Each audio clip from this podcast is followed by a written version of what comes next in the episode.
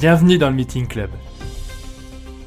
Avec ce podcast, nous anticipons les changements, décryptons les futurs enjeux RH, compétences et formations. Je m'appelle Morgan Marietti, je suis entrepreneur, cofondateur de Proactive Academy, l'entreprise qui forme vos salariés. Nous vous proposons un regard croisé sur tous les sujets du moment, avec des experts, des entrepreneurs, des managers. Tout ça pour nous aider, vous aider à rester dans l'air du temps. Je vous propose donc de bien vous installer et de profiter. Je m'occupe du reste.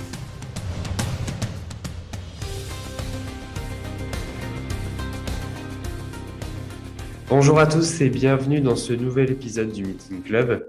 Aujourd'hui, nous allons parler de Manager 3.0 et de l'impact de l'intelligence artificielle dans nos entreprises d'aujourd'hui. Euh, mais avant tout, je voulais euh, vous faire un petit euh, remerciement. ça fait maintenant un peu plus de six mois que le podcast ben, fonctionne, tourne à deux épisodes par mois. Et ben, vous êtes de plus en plus nombreux à nous suivre. Et ça, je voulais vous remercier et euh, pour continuer à nous soutenir, n'hésitez pas à euh, noter euh, le podcast sur les différentes plateformes, ainsi que commenter, le partager et surtout vous abonner pour avoir ben, l'ensemble des épisodes qui sortent au fur et à mesure. Voilà, donc merci encore et puis ben, j'espère que cet épisode va vous plaire. Aujourd'hui, on va parler donc d'intelligence artificielle et de l'impact de l'intelligence artificielle sur le management et donc les managers et les dirigeants d'entreprise. Et pour ça, on va euh, échanger avec Christian Dujardin. Bonjour Christian. Bonjour Morgane. Qui est directeur en fait de Keraway Consulting, qui euh, conseille des dirigeants et qui est auteur du livre Manager 3.0 Intelligence artificielle, gérer le changement. Alors, euh, ben, Christian, première question, c'est quoi un manager 3.0 alors, le, manager 3.0, c'est le, c'est le manager qui, pour moi, a développé les compétences qui sont spécifiques pour gérer le, changement énorme euh, que représente en général la transformation euh, digitale ou numérique et en particulier la montée en puissance de, euh, de l'intelligence artificielle.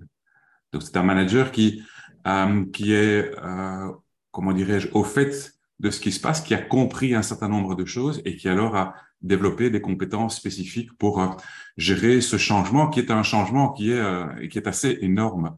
je pense que certains ont pu dire que, euh, bah, je dirais, l'intelligence artificielle, en tout cas la montée en puissance de l'intelligence artificielle, c'est un, un tsunami comparé à la vaguelette de l'Internet.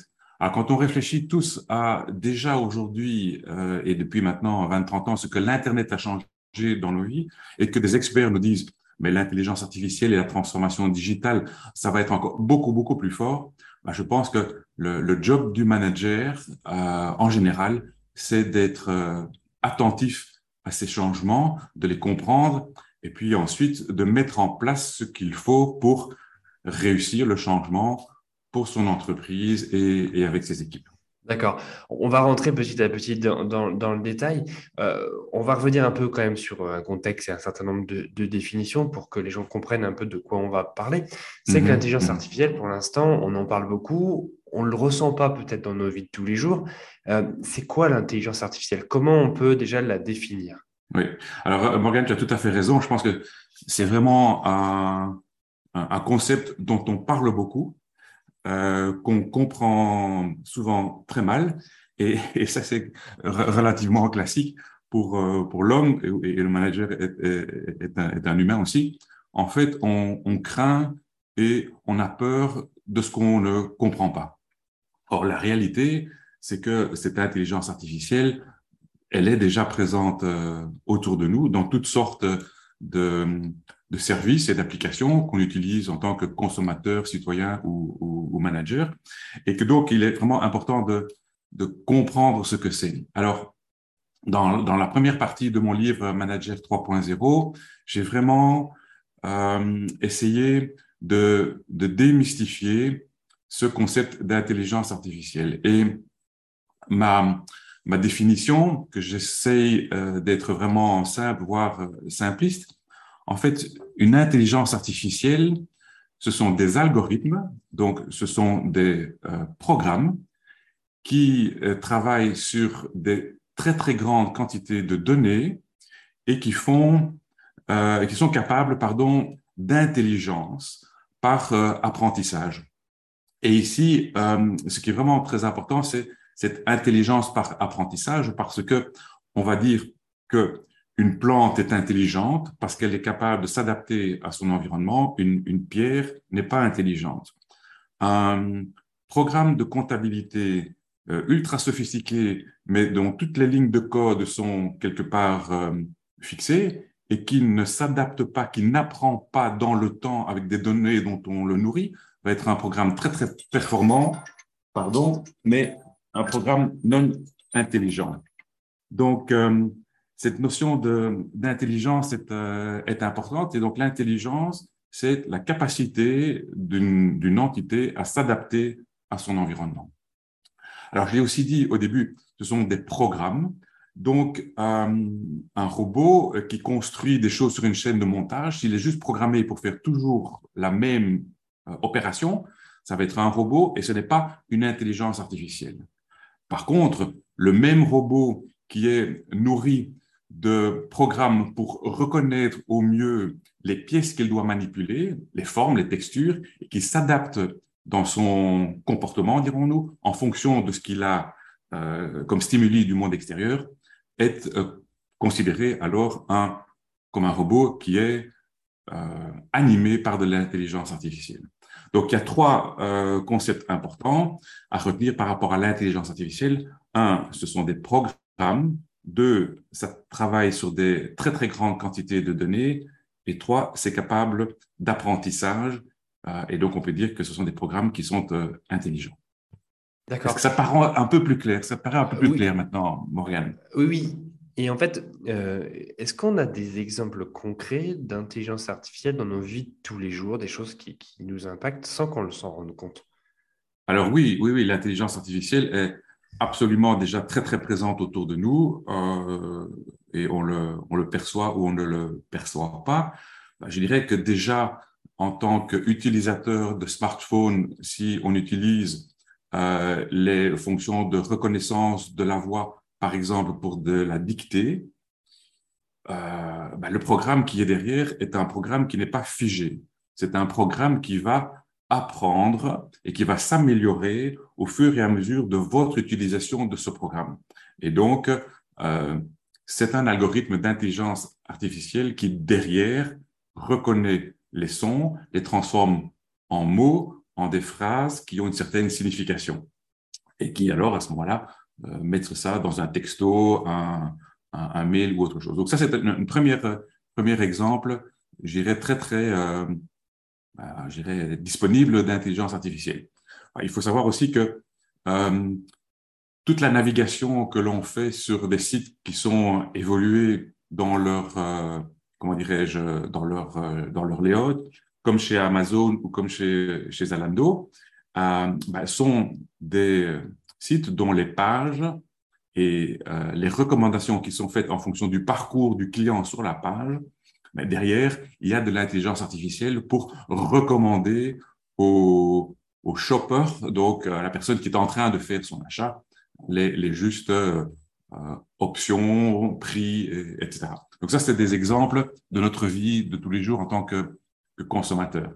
Mais les entreprises sont déjà euh, loin aussi par rapport à ça, et même parfois beaucoup plus loin que ce que l'on pense. Donc, par exemple, euh, L'Oréal a développé une intelligence artificielle qu'elle a appelée MobiFace et qui est capable, sur base de la photo de votre visage, de reconnaître les signes de vieillissement qui sont spécifiques à chaque visage et qui permettent de faire ensuite dans un premier temps, un diagnostic et dans un deuxième temps, des recommandations de soins pour améliorer la problématique euh, du vieillissement. Et donc, qu'a fait euh, L'Oréal, c'est qu'elle a entraîné un algorithme, un programme, à faire le meilleur lien possible entre des photos de visage, des diagnostics et des traitements.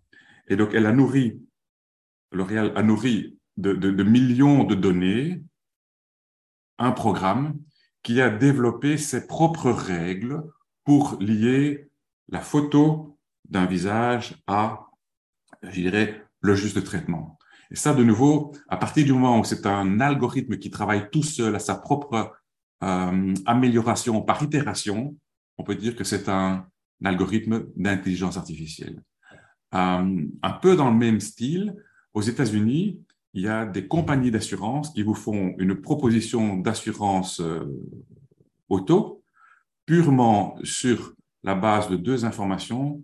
Un, un selfie et deux, la copie de votre permis de conduire.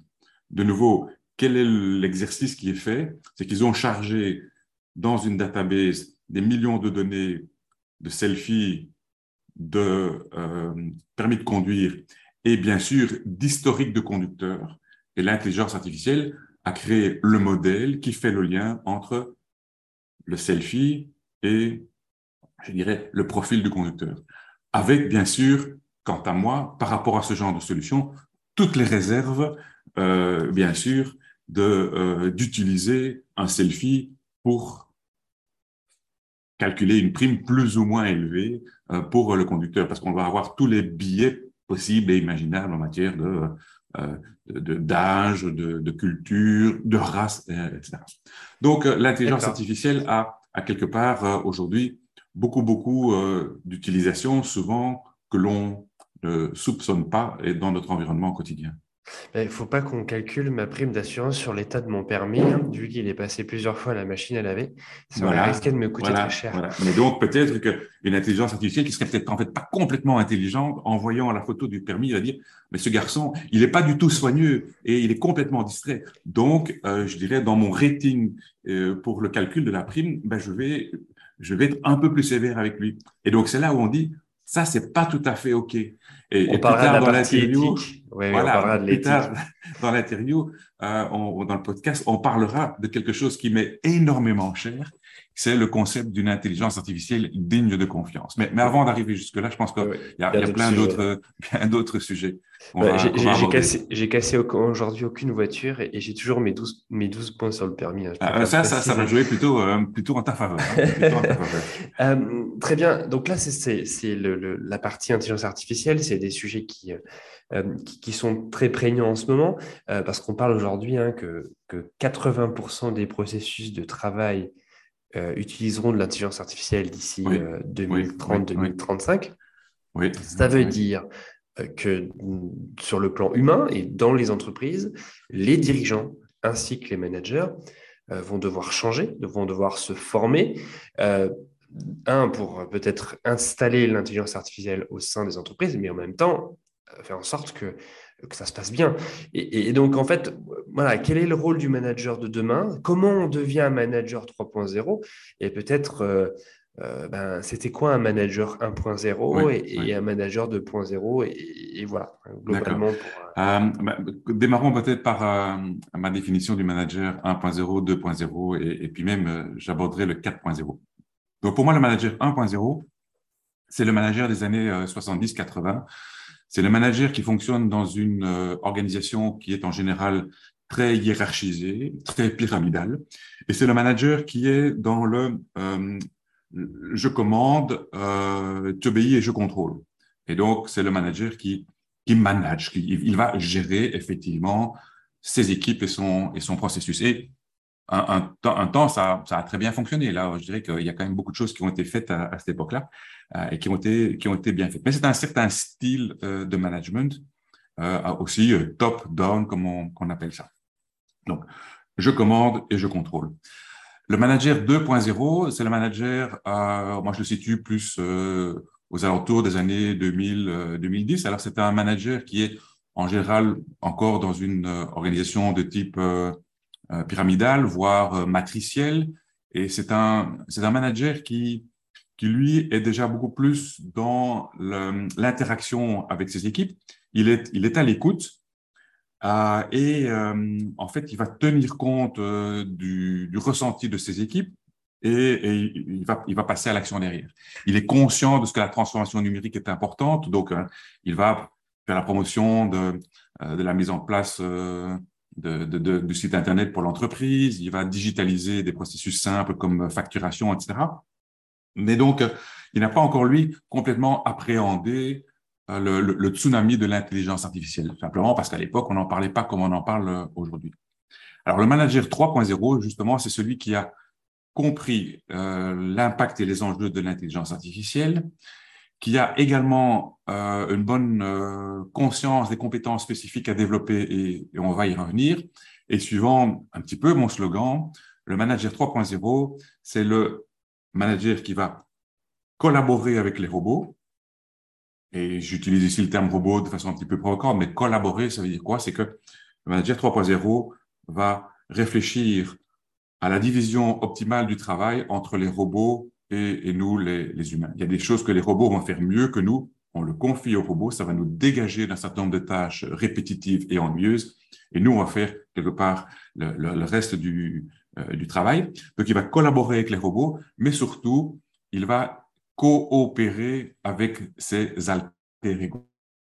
Et coopérer, ça veut dire œuvrer, travailler ensemble à quelque part une, œuvre commune avec un lien émotionnel fort dans l'équipe pour arriver à, l'objectif. Donc ça, c'est pour moi le manager 3.0. Il a bien compris le bon job que, pouvaient faire les robots, il en fait levier, mais il est très très conscient que notre spécificité d'humain se trouve dans notre intelligence émotionnelle et notre créativité. Alors quand j'étais euh, en train de finaliser l'écriture de mon livre, Manager 3.0, j'ai quelqu'un de très bien intentionné, c'est un ami qui m'a dit, mais Christian, euh, le 4.0 existe déjà, on utilise 4.0 euh, pour euh, justement décrire les entreprises qui ont qui sont en chemin vers euh, la mise en œuvre de l'intelligence artificielle dans leur business process. Alors ça m'a inquiété le temps de d'une nuit et, de la journée qui a suivi, parce que je me suis dit, mais est-ce que je suis effectivement euh, à côté avec mon manager 3.0 Et j'ai fait alors quelques recherches, parce que je connaissais le concept de management 4.0, et j'ai fait des recherches et le management 4.0, c'est le management des entreprises euh, libérées, c'est le management qui caractérise euh, un mode de fonctionnement où on est dans la co-gestion, la, la co-décision, des stratégies qui sont organo-intuitives. Donc, je pense que c'est un management qui existe. Euh, je pense qu'il peut très bien fonctionner pour beaucoup, beaucoup d'entreprises.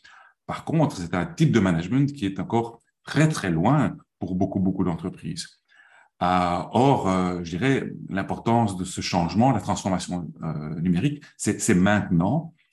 Et donc, j'ai pensé qu'un management qui était quand même plus, plus cadrant, en ce sens qu'un management qui, qui donne la direction et puis qui dit maintenant on y va. Euh, je vous explique pourquoi et je vous emmène avec vous. Et ça, c'est le management 3.0. Je pense que c'est le type de management qui est adapté pour les transformations numériques qu'il va falloir faire maintenant à, marche forcée, je pense. Hum. On va rentrer dans, on va, on va avancer. Euh, pour info, hein, on a fait un sujet hein, sur l'entreprise libérée et sur le management d'entreprise libérée hein, qui, qui, que mm -hmm. vous mhm. pouvez retrouver et qui, qui, est un très bon lien. On revient sur les définitions de l'entreprise libérée. Il y a un certain nombre d'auteurs sur le sujet avec deux, deux entreprises qui l'ont mis en place. Alors, entreprise libérée ne veut pas dire automatiquement la mise en place de l'intelligence artificielle dans l'entreprise. On est sur un, un, autre fonctionnement, euh, même si la plupart, enfin certaines, euh, sont, sont, très en avance sur, euh, sur le sujet. Très bien. Alors, pour moi, il y a, y a, deux, y a deux niveaux, deux, deux axes pour moi qu'il faut qu'on qu traite. C'est un, le premier, c'est ben, globalement quelles sont les compétences du manager global, hein, qu'on rentre dans le détail. Mm -hmm. et après, mm -hmm. c'est ben, comment, on...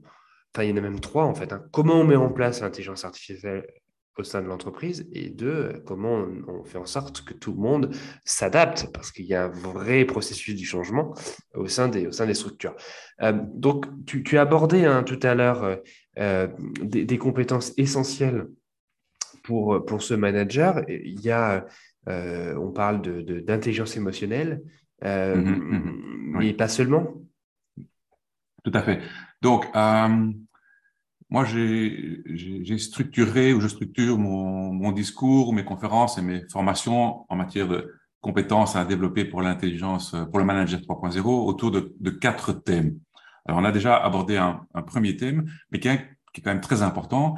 Euh, le manager 3.0 est un manager qui est curieux et qui est, comme je dis, connecté à son environnement.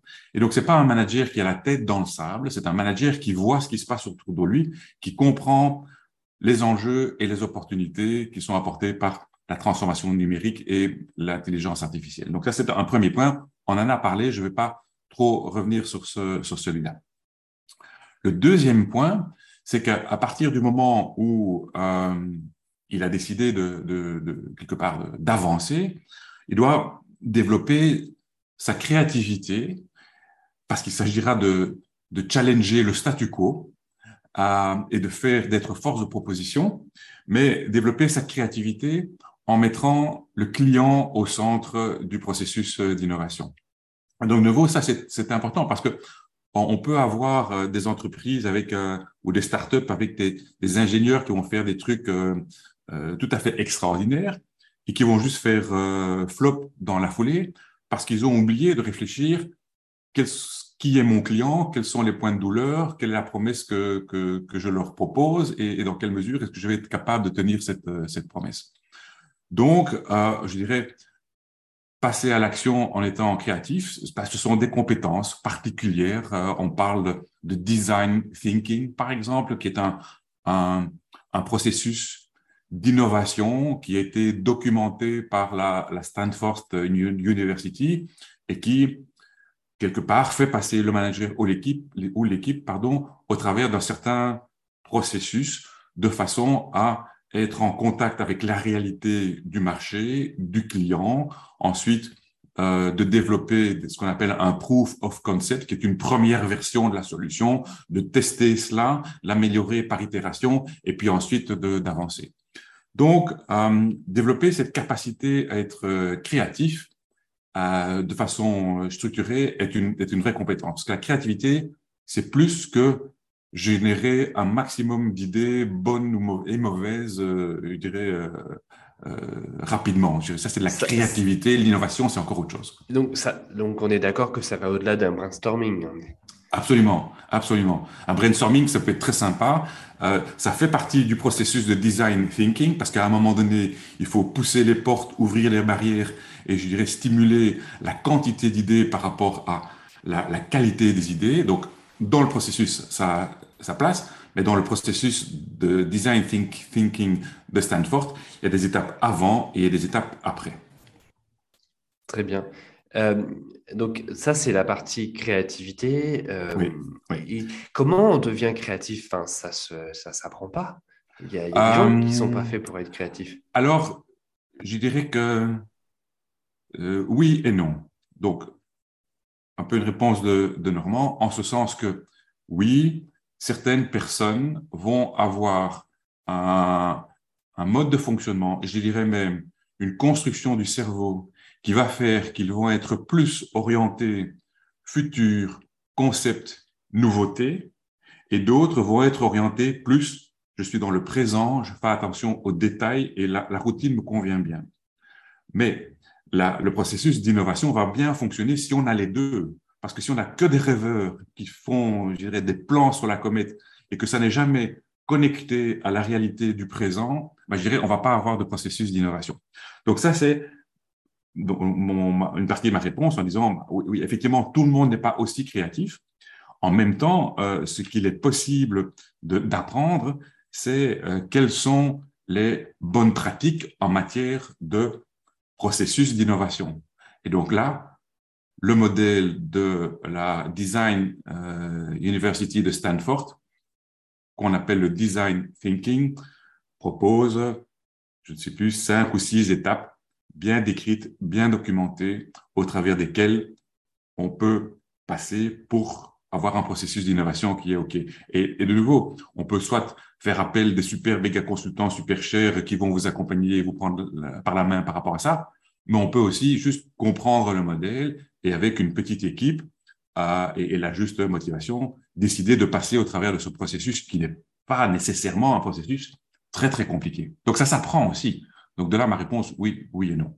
On fera un épisode sur le, sur le design thinking. Ah oui, et, ben, et c'est dans, dans mon livre aussi, puisque c'est quelque chose qui, euh, de nouveau, euh, euh, qui a l'avantage d'être euh, assez immédiat, assez juste et qui peut être appliqué de façon diverse et variée. Donc, pour reprendre les compétences du manager 3.0, un, il est curieux, il est, il est, connecté à son environnement. Deux, il est créatif et il met le client au centre de son, de son processus. Trois, il a développé son intelligence émotionnelle pour emmener son équipe dans, euh, dans le changement. Alors, pourquoi est-ce que c'est important? Euh, Parce qu'en fait, un changement pour une personne, pour une équipe, pour une organisation, c'est inconfortable. J'ai pas envie, j'ai pas envie de changer. J'aime bien mon processus, j'aime bien ma routine, j'ai mes dashboards, j'ai mes tâches, je fais ça depuis un an ou cinq. On me demande de changer, j'aime pas. Et donc il y a nécessairement de la, résistance. Alors L'intelligence émotionnelle, euh, c'est un concept qui a été euh, documenté par euh, un, psychologue qui s'appelait David Goldman dans les années 90, si je me souviens bien. Et il a décrit l'intelligence émotionnelle en disant, en fait, c'est quoi? Mais c'est, un, c'est ce, avoir conscience de soi et être capable de gérer quelque part ses, émotions ça, c'est moi avec moi-même. Mais ensuite, c'est d'être, euh, d'avoir une conscience sociale c'est-à-dire être capable de comprendre ce que les gens autour de moi ressentent. Et puis après, la phase suivante, c'est être capable, étant donné que j'ai compris ce que mon environnement ressent, d'emmener le groupe vers le changement ou une, ou une prochaine étape.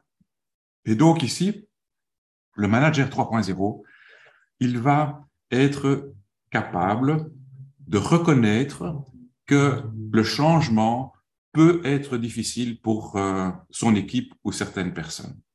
Et en conséquence, il va adapter son mode de communication ou son mode de fonctionnement. Alors de nouveau, euh, il y, a, un modèle qui est un modèle qui est plutôt utilisé en psychologie en, en, management, et que moi je trouve de nouveau très, très pertinent, c'est le modèle de la courbe du deuil. Le deuil, c'est quoi? C'est lâcher quelque chose, c'est laisser derrière soi quelque chose. Alors, le deuil, je dirais, pour une personne, c'est voilà, cette personne n'est plus là, euh, elle est décédée ou il y a une séparation, il y a un deuil à faire de la personne.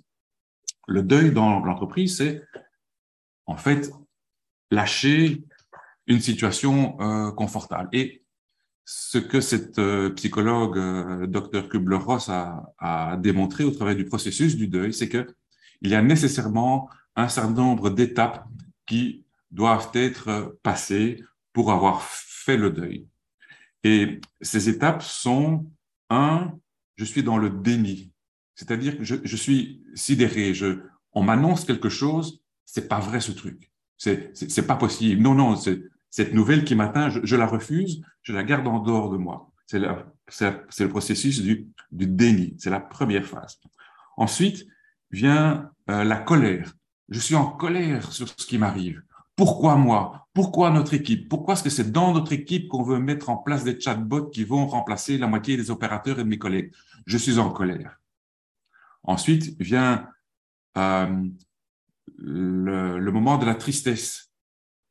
Donc, euh, on a traversé un peu la colère et on est, on est juste triste de ce qui est arrivé. Mais on commence à se rendre compte que, en fait, c'est un peu inévitable et, donc il va quand même falloir aller avec le flux.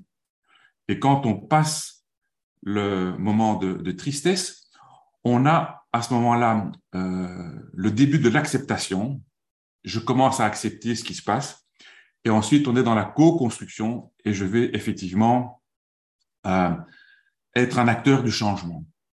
Ce qui est important pour le manager et le manager 3.0, c'est que ils reconnaissent, ils comprennent, il est conscient de ce processus.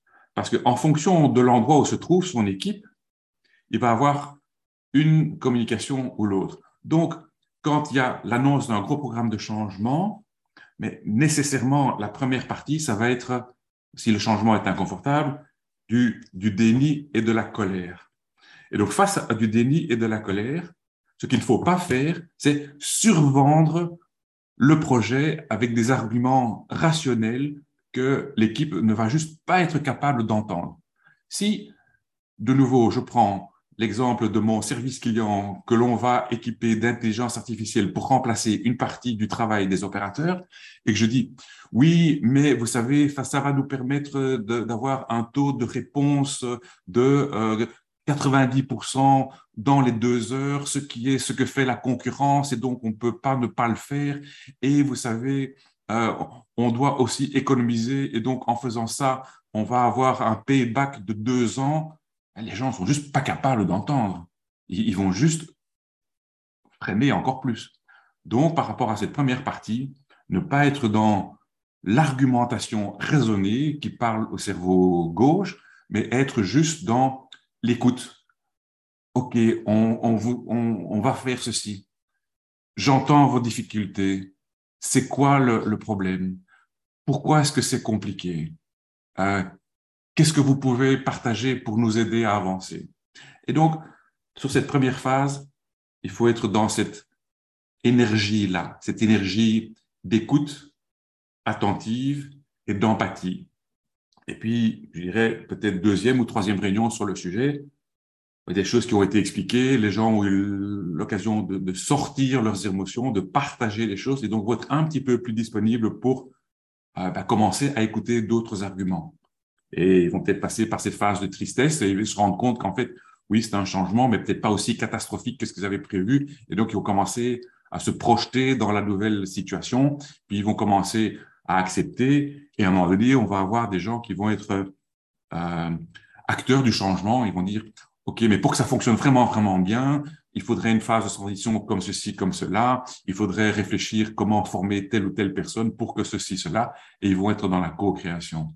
Mais donc, ce mode de fonctionnement n'est possible qu'à partir du moment où le manager 3.0 a développé son intelligence émotionnelle, qu'il est euh, d'abord lui-même capable de comprendre son propre comportement, mais qu'il est capable d'écoute et d'empathie par rapport à ses. Et ça, ça manque très, très, très souvent. L'intelligence euh, émotionnelle, c'est un mot euh, enfin, qui est à la mode depuis quelques années. C'est, enfin, c'est pas quelque chose d'inné chez les gens. Enfin, c'est mm-hmm. pareil. Euh, ça, ça, se forme. Enfin, on se forme à l'intelligence émotionnelle. Euh, c'est, enfin, c'est quoi les bases? Parce que bon, je pense qu'il y en a qui sont plus, plus ou moins entre guillemets euh, proches du sujet, et d'autres, l'émotion, c'est des choses qui doivent se cacher. Enfin, on ne doit pas parler d'émotion en entreprise. Oui, oui. Alors c'est vrai. Et ce que tu dis, c'est important de comprendre que euh, notre intelligence logico-mathématique, qui est quelque part ce qui est super résumé au travers du, du, du quotient intellectuel, c'est quelque chose qui est relativement inné. Et on va avoir un niveau d'intelligence sur cette intelligence logico-mathématique. L'intelligence émotionnelle, à contrario, c'est quelque chose qui peut se développer. Alors, de nouveau, on va avoir un capital potentiel qui n'est pas le même chez tout le monde, mais je pense que tout le monde peut arriver à un niveau de maturité émotionnelle minimum pour être capable de bien fonctionner en entreprise. Il y a, des gens qui vont être hyper euh, sensibles à ça. Ils, vont voir quelqu'un rentrer dans une pièce et tout de suite, ils vont comprendre, ressentir à un niveau euh, presque inconscient, est-ce que la personne est bien, elle n'est pas bien, euh, elle est elle est en forme, elle a des idées ou au contraire, elle est renfermée. Donc, des personnes vont avoir cette sensibilité, vont, percevoir aussi l'énergie qu'il y a, bonne ou moins bonne, dans un, comment dirais-je, dans une réunion dans une équipe. Et d'autres ne vont pas du tout avoir spontanément ce genre de, euh, quelque part, ce genre de réflexe, ce genre de ressenti. Mais donc, quelqu'un qui, qui n'aurait pas naturellement ça, on peut lui donner quelques clés et on va lui dire, par rapport à un groupe, il y a des personnalités et des modes de fonctionnement différents. Certains sont plutôt extravertis, d'autres sont plutôt introvertis. Certains sont plutôt structurés, d'autres sont plutôt flexibles. Certains vont avoir tendance à prendre de la place et à parler, et d'autres beaucoup plus à rester dans le retrait. Donc déjà, expliquer à ces personnes, on n'est pas égal. Je dirais, on n'est pas égaux, pardon. Et donc, il y a des styles et des préférences en matière de fonctionnement qui sont différents. Être conscient de ça, ça veut dire qu'on peut commencer à essayer de comprendre la dynamique d'une personne ou la dynamique d'une équipe. Et donc, le manager qui serait euh, mauvais au niveau de son intelligence émotionnelle, on pourrait lui dire, écoute, il serait quand même de bonne pratique de démarrer chaque réunion par un court moment d'inclusion, comme on appelle ça. C'est-à-dire qu'au lieu de, de rentrer, OK, agenda, point 1A, euh, Jean, ce que tu as fait, ce qui est euh, convenu la fois passée? Euh, Diane, est-ce que tu es euh, en, ordre avec euh, le timing qui devait être vérifié avec le tourisseur Donc là, bang, cerveau gauche, on est dans le, dans le mécanique, le rationnel.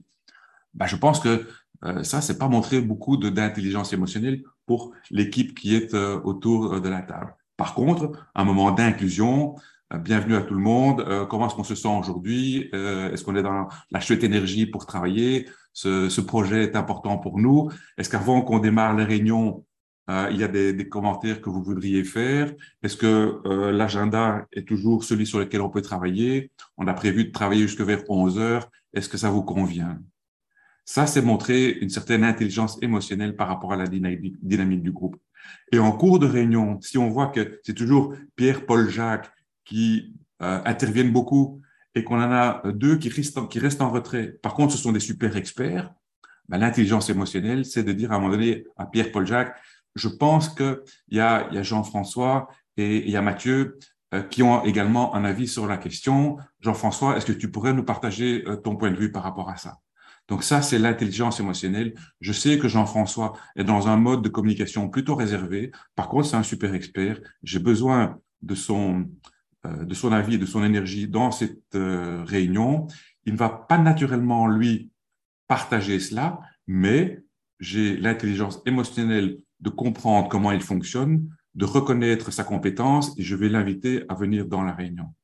Donc, de nouveau, c'est des choses euh, qui s'apprennent parce que par rapport à l'intelligence émotionnelle ou d'ailleurs par rapport à beaucoup de modes d'apprentissage, c'est en, programmation neurolinguistique qu'on utilise ce modèle et je trouve qu'il est assez fort. Euh, il y a quatre phases euh, dans l'apprentissage. La première phase, c'est que je suis inconsciemment incompétent. Donc, je ne sais pas que je ne sais pas.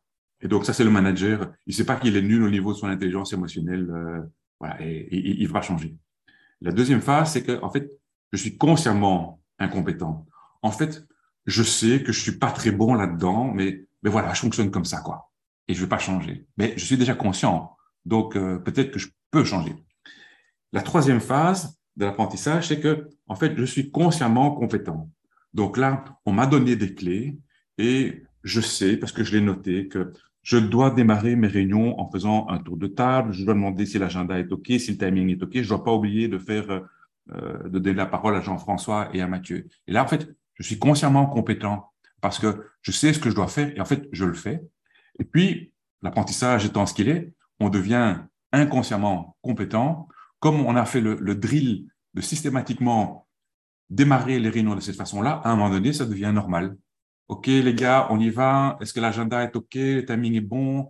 Euh, Mathieu, n'oublie pas, moi j'ai besoin de toi sur ceci, sur cela, et boum, on y va. Et, donc là, on est inconsciemment compétent et on a développé son intelligence émotionnelle. Et ça, c'est des choses qu'on peut atteindre, qu'on peut, euh, oui, qu'on peut inculquer à des managers qui n'ont pas naturellement ce style. C'est vrai que depuis le début de ce podcast, euh, on lit beaucoup en fait euh, ces compétences de créativité et d'intelligence émotionnelle au fait que demain, ce sont entre guillemets les principales compétences pour réussir entre guillemets la, transformation et l'arrivée de l'intelligence artificielle dans les entreprises dans la vie de tous les jours. Mais on pourrait parfaitement se dire, mais Enfin, ces, deux, ces deux compétences pourraient parfaitement aussi être importantes dans l'entreprise sans qu'il existe d'intelligence artificielle et qu'on, entre guillemets, pourquoi, euh, en fait, au moment euh, des 10, 15, 20, 30, 50 dernières années, ce ne sont pas des compétences qu'on a déployées intelligence artificielle, entre mmh. guillemets, euh, à part. Parce que, entre guillemets, on pourrait se dire, enfin, ça paraît normal de les utiliser en dehors du numérique. Oui, oui. tu as raison je pense que ce qui rend ces compétences d'autant plus nécessaires aujourd'hui, c'est que tout s'accélère et tout va beaucoup plus vite. Les changements sont plus forts. Euh, et, donc, euh, comme les changements vont vite et, sont d'une ampleur euh, importante, ce genre de, de compétences est, devenu, en tout cas pour les managers, de plus en plus nécessaire. Mais on n'a pas nécessairement, tu as raison aussi, comment dirais attendu l'arrivée de l'intelligence artificielle pour euh, se rendre compte que ces compétences sont, euh, sont, euh, sont importantes. Si, si tu vas consulter, par exemple, un, un, un, médecin et que tu as un médecin qui est, je dirais, un gars ultra compétent, mais qui a 15 minutes avec toi dans ton agenda et qui va juste te, te, débriefer dans les grandes lignes euh, les résultats d'une dernière analyse et que euh, oui, bah, écoutez, sur tel et tel et tel euh, paramètre, monsieur, euh, vous êtes absolument hors norme et donc je pense que maintenant vous allez devoir faire une biopsie parce que ça pourrait être une tumeur maligne, un cancer, mais mon assistante suit et prend rendez-vous avec vous. Tu vas quand même te sentir un peu mal. Si tu as quelqu'un, parce que cette personne-là, elle n'a pas d'intelligence émotionnelle, elle ne va pas anticiper l'impact sur toi quelque part de cette mauvaise nouvelle. Donc tu vas dire, Bon, il est peut-être compétent, ce gars, mais, mais pas cool, quoi. Si je peux travailler avec quelqu'un d'autre, au moins aussi compétent, mais plus, plus humain, ça aura ma préférence. L'autre va anticiper le fait que ce soit difficile pour toi et va te donner de l'espace aussi pour réagir, etc. Et donc là, on ne parle pas d'intelligence artificielle, on parle juste d'une consultation. Mais dans cette consultation, il y a une personne que tu vas recommander parce que tu dis, ah, il est vraiment, il est super compétent, mais en plus, il accompagne, tu sens que moi j'ai envie, je, perçois qu'il va vouloir se battre avec moi, ce gars. Donc voilà, ça c'est la personne vers qui je, veux aller. Et, euh, et donc, il, fait preuve d'intelligence émotionnelle. Très, très, bien. Alors, moi, j'ai plein d'autres questions euh, à, à, poser. On va essayer d'être euh, efficace. Ah, je t'avais dit, Morgane, qu'une heure, c'était court. Hein, pour oui, oui, podcast. oui. Mais, mais c'est le format, c'est le format. Mais on pourra revenir dessus. Mais un des points, euh, une, une, question. Comment aujourd'hui un manager, les managers qui nous écoutent, peuvent faire le point en disant est-ce que je suis vraiment un manager 3.0 C'est quoi les indices? Eh bien, donc pour moi, les indices, euh, et ça va revenir un peu aux, compétences euh, qu'on est en train d'aborder.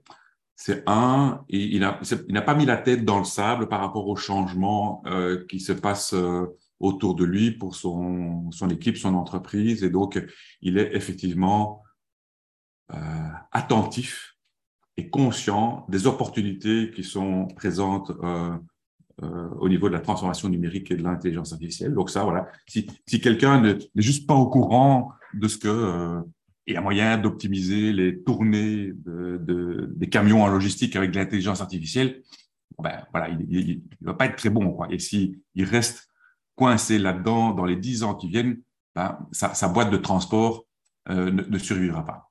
Ça, c'est un. Deux, euh, si c'est quelqu'un qui est peut-être conscient de ça, mais, mais n'aime pas le changement ou euh, ne va pas essayer de, de, réfléchir comment mettre en œuvre ces nouvelles technologies, donc il ne va pas être créatif, ou s'il est créatif de façon, euh, je dirais, non efficace en ne mettant pas le client au centre, il ne va pas non plus, je pense, être un bon manager 3.0. Le troisième point, c'est celui qu'on vient d'aborder. Euh, bah, je dirais, il doit être euh, en connexion avec son équipe, en connexion avec ses clients pour pouvoir accompagner le changement. Et puis, la, quatrième euh, dimension, euh, dont on n'a pas encore parlé, mais qui est importante pour moi, c'est que le manager 3.0, il se fait le promoteur de ce que j'appelle une intelligence artificielle digne de confiance. Alors, c'est un concept qui a été quand même très, très bien décrit par la Commission européenne qui avait euh, donné le briefing à plusieurs dizaines d'experts et ils sont arrivés quelque part à la définition, recommandation qu'une intelligence artificielle digne, de confiance, elle doit répondre à trois, trois grands euh, critères. La première, c'est qu'elle doit être licite. Et licite, ça veut dire quoi? Ça doit être conforme euh, aux règlements ou aux lois. Elle ne doit pas être hors la loi euh, pour être digne de confiance. La deuxième, elle doit être éthique.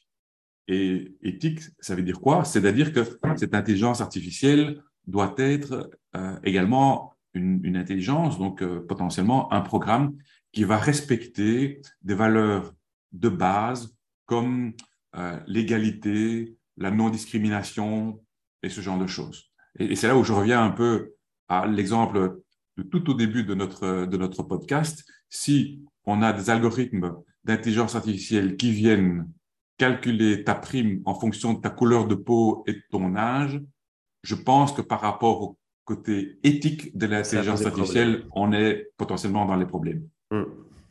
Euh, donc, elle doit être illicite, donc euh, dans le respect de, la loi, éthique, dans le respect quelque part des droits fondamentaux, et robuste. Robuste, pourquoi? Parce que euh, bah, comme pour pouvoir fonctionner, cette intelligence artificielle doit euh, fonctionner sur une grande quantité de données, comme euh, si les, euh, comment dirais-je, les algorithmes sont corrompus, eh ben, on peut avoir des résultats qui, euh, qui sont biaisés, voire qui peuvent détruire de, de la valeur au niveau business ou, ou faire du tort autour de euh, autour d'eux. Et donc le, le, le manager 3.0, il, il doit quand même réfléchir en disant, attends, je suis en train de mettre ici en place une solution d'intelligence artificielle. Est-ce que c'est tout à fait OK au niveau euh, euh, licite? Euh, Par exemple, euh, je réfléchis à quelque chose qui pourrait ne pas être licite. Euh, j'ai pas tout de suite d'exemple. Au niveau des prix, peut-être, on pourrait trouver des choses où, à un moment donné, il y a des... des, des... Oui, voilà. Par exemple, euh, de, de, directeur de grande chaîne de distribution pourrait décider de développer un, un algorithme d'intelligence artificielle qui va optimiser les prix entre les deux enseignes de distribution pour maximiser la valeur euh, pour les deux enseignes de distribution. Ben, je dirais que euh, ça peut se faire, mais c'est contraire à la problématique, à la, loi sur les pratiques du commerce qui euh, interdit les ententes. Ça, ce serait donc une intelligence artificielle qui ne serait pas licite. Euh, donc ça, c'est le côté licite, et le côté éthique, on en a parlé, et le côté robuste.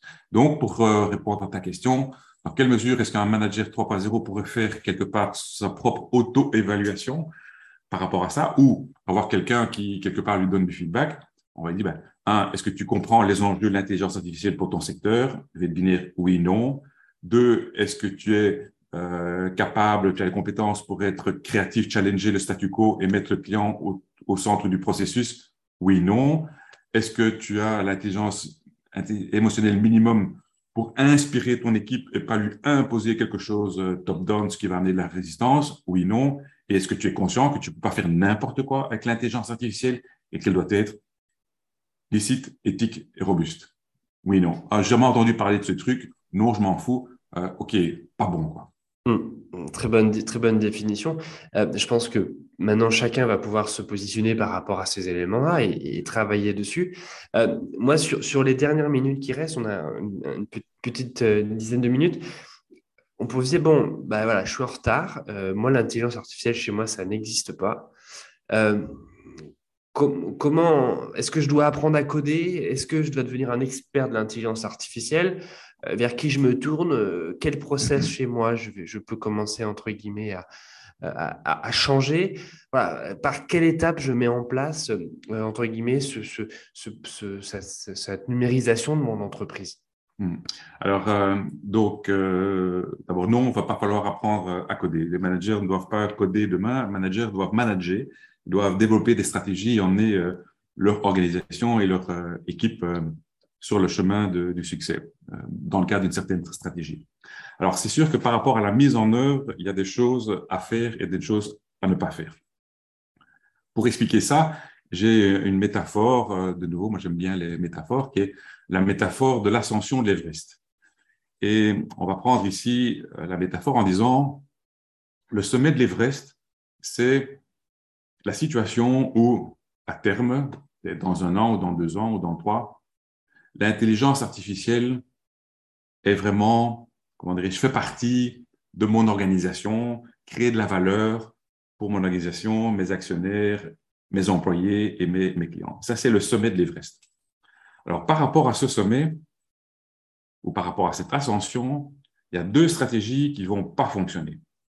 Alors, la première stratégie qui ne va pas fonctionner, c'est que je suis au camp de base, en bas de l'Everest, je regarde le sommet, et je dis, oh là, ou c'est haut, c'est froid, euh, c'est dangereux, euh, j'ose pas y aller, je ne fais pas le premier pas, je reste au camp de base. Ceux-là, ils vont jamais y arriver. Euh, simplement, voilà, ils, ne vont pas y arriver puisqu'ils ne font même pas le premier pas. Donc ça, c'est une première stratégie d'immobilisme qui ne fonctionne pas. La deuxième stratégie euh, qui ne fonctionne pas non plus, c'est dire, ouais, super, facile, je mets mes baskets et je cours tout droit, tout seul. OK, ça, euh, si tu veux faire l'ascension de l'Everest, euh, ça ne fonctionne pas non plus. Parce que c'est juste, euh, effectivement, euh, trop dangereux. Tu es tout seul, mal équipé, tu vas pas y arriver. Ça, c'est le, c'est le CEO casse-pipe qui dirait, OK, les gars, on change tout, on investit beaucoup d'argent dans le truc, on, on sait faire, on y va. Je pense que là, cette entreprise-là, ce CEO-là va avoir des, va avoir des déconvenus. Et donc, si on utilise la métaphore de l'Everest, ils font quoi les alpinistes qui arrivent en haut?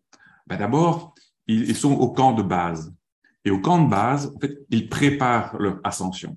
Ils préparent leur ascension et quand tu fais l'ascension, tu dis, un, est-ce que moi, je suis en bonne forme physique pour monter à 8000 mètres OK. Deux, est-ce que mon équipement est OK pour monter à 8000 mètres? Est-ce que j'ai les bonnes chaussures, les bons crampons, les bonnes bonbonnes, euh, tout le truc? Deuxième chose.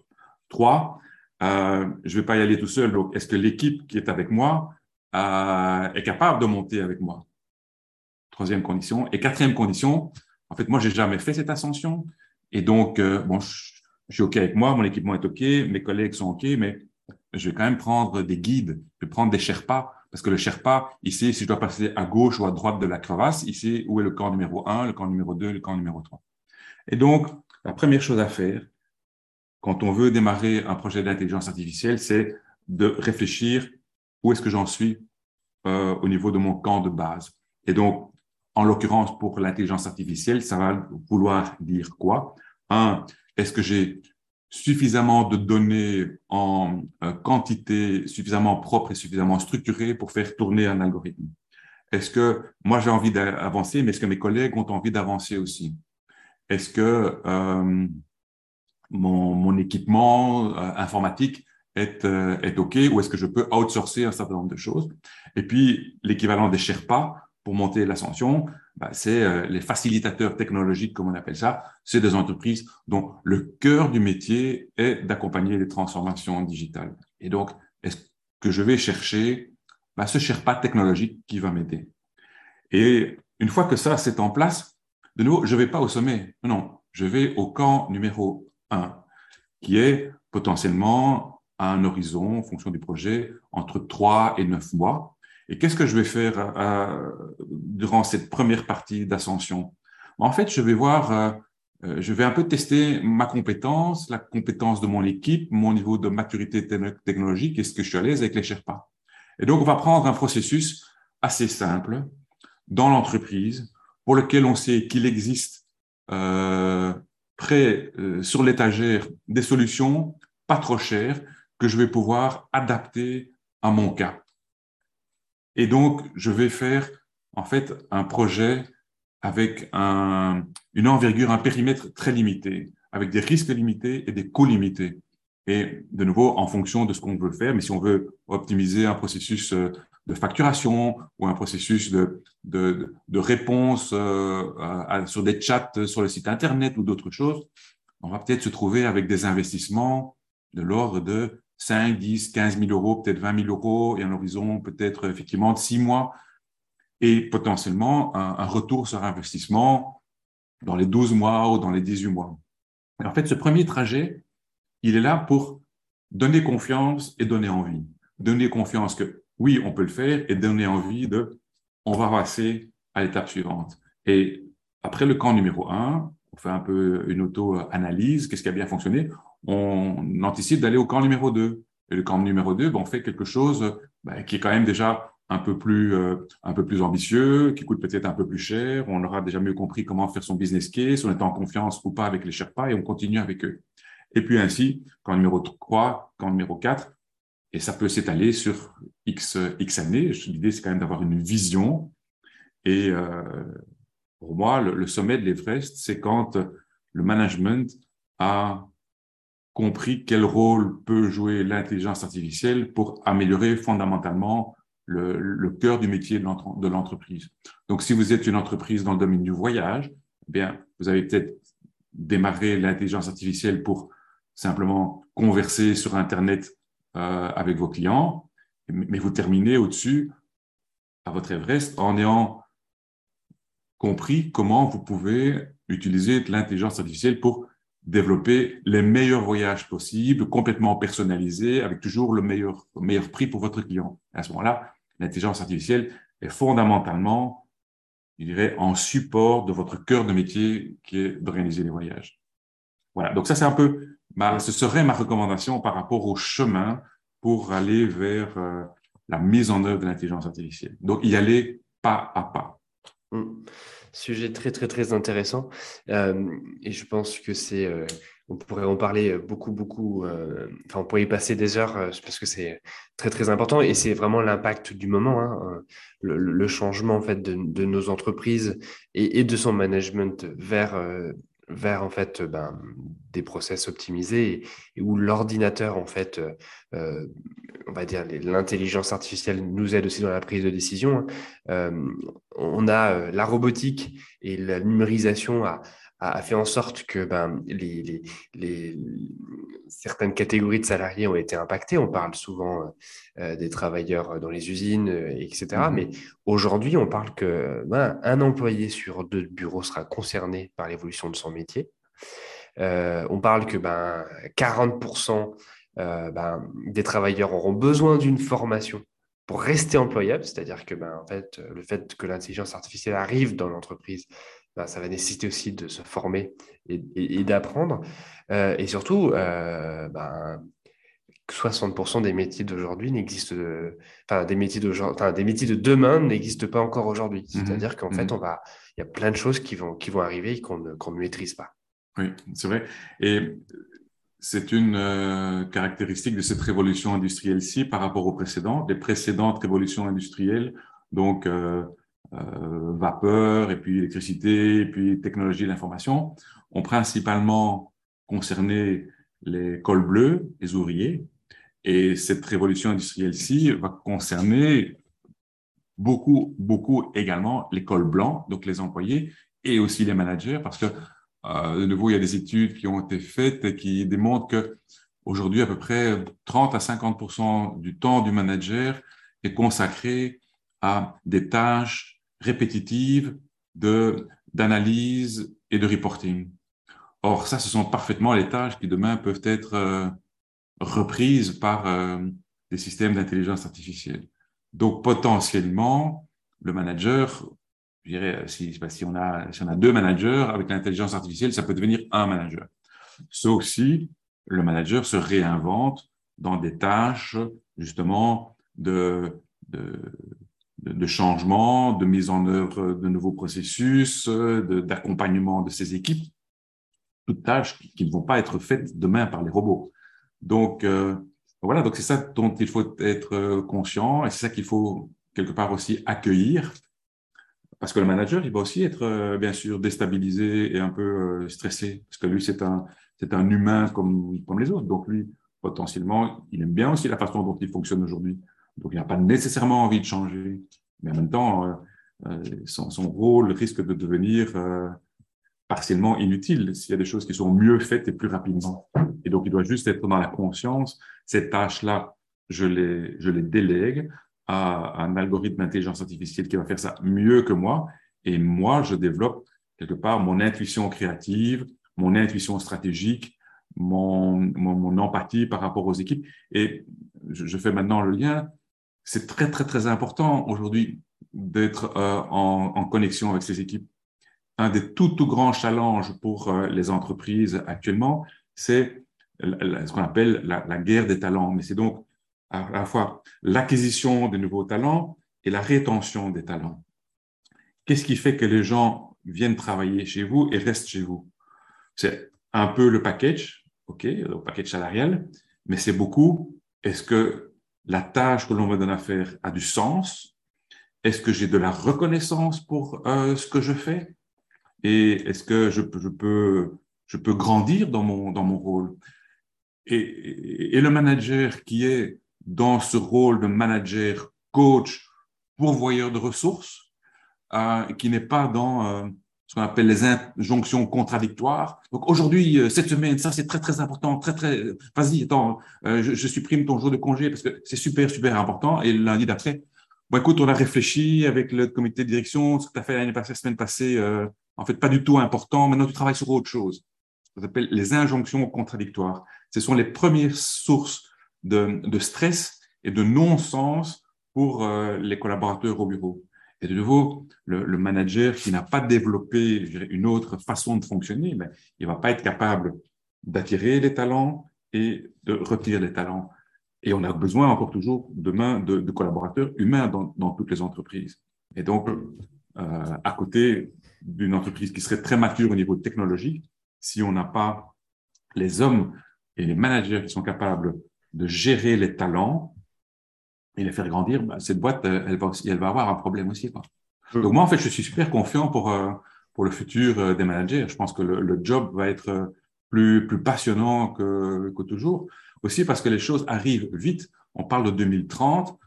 Euh, à 2030, c'est dans, c'est dans 8 ans. Bientôt, c'est dans, c'est dans 7 ans. Donc, ça arrive quand même très, très vite.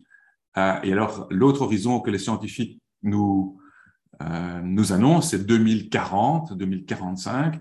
Et ça, euh, les projections au niveau de euh, l'augmentation de la puissance de calcul, euh, je dirais, donc les projections annoncent à ce moment-là une, ce qu'on appelle une supra-intelligence qui va être bien supérieure à l'intelligence humaine. Et alors, ce qui est un peu flippant, euh, c'est que aujourd'hui, personne ne sait ce que cette intelligence, cette supra-intelligence va, faire en fait, ni si l'humain va être capable de, contrôler ça. Et c'est pour ça que j'aime bien citer euh, Stephen Hawking, qui est un mathématicien euh, de grand grand talent qui nous a quittés maintenant il y a deux ans, et il disait euh, avant d'inventer, euh, comment ça marche encore, c'est oui, après inventer le feu, après avoir inventé le feu, l'homme a fait beaucoup de bêtises avant d'inventer l'extincteur. Et il mmh. dit, la course avec la technologie a commencé, espérons que euh, on puisse euh, garder le contrôle de cette, euh, technologie et ne pas faire trop de bêtises. Bon, je pense que c'est une très bonne conclusion pour, euh, pour, pour cet épisode.